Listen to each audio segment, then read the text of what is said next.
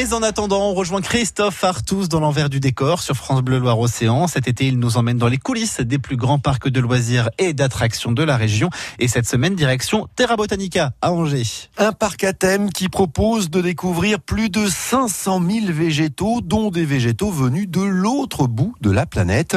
Des plantes et arbres exotiques hein, qui sont à voir dans l'une des plus grandes serres tropicales d'Europe. Alors, visite de cette serre en compagnie de Pauline Aubry, paysagiste. Et ce qui marque d'entrée, hein, ce sont les incroyables parfums que dégagent ces végétaux. Il y a différents parfums, il y a pas mal d'orchidées qui sentent très bon. On en a une en ce moment qui sent la noix de coco, par exemple. Il y a de l'ilang-ilang, il y a plein de parfums différents à différentes, à différentes périodes euh, de l'ouverture. Quels sont les végétaux qu'on peut découvrir dans cette serre? Alors déjà, il y a beaucoup de végétaux que vous pouvez trouver chez vous, mais qui se retrouvent en très grand.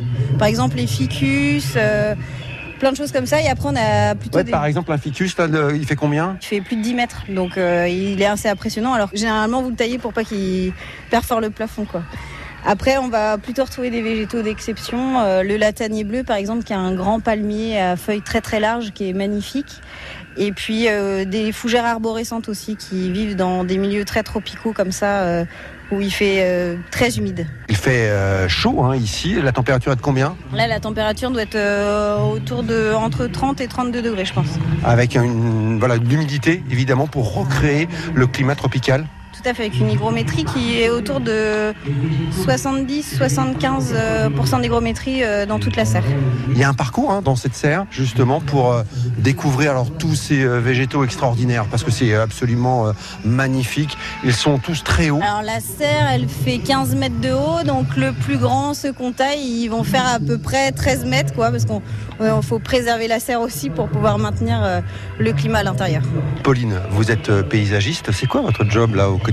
Au quotidien, c'est beaucoup d'arrosage et de surveillance, beaucoup d'observation. On a un système de pluie, donc il y a la pluie euh, deux fois par semaine. Après, il y a un système euh, de goutte à goutte automatique, mais on peut pas. Euh, après, tout le monde n'a pas les mêmes besoins, donc nous, notre boulot, c'est vraiment de faire un appoint en arrosage. Et sinon, c'est beaucoup d'observation, donc pour l'arrosage et puis aussi pour tout ce qui est parasites. On travaille en zéro phyto, donc dans les serres, on a un fonctionnement où on apporte des insectes qui vont être prédateurs, comme la coccinelle par exemple pour les pucerons, c'est le plus connu, mais ça peut être des petites araignées prédatrices pour d'autres petites araignées.